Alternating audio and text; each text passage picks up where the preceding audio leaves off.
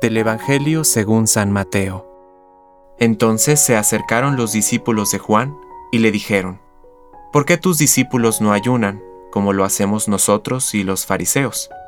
Jesús les respondió, ¿acaso los amigos del esposo pueden estar tristes mientras el esposo está con ellos? Llegará el momento en que el esposo les será quitado, y entonces ayunarán. Nadie usa un pedazo de género nuevo para remendar un vestido viejo, porque el pedazo añadido tira del vestido, y la rotura se hace más grande.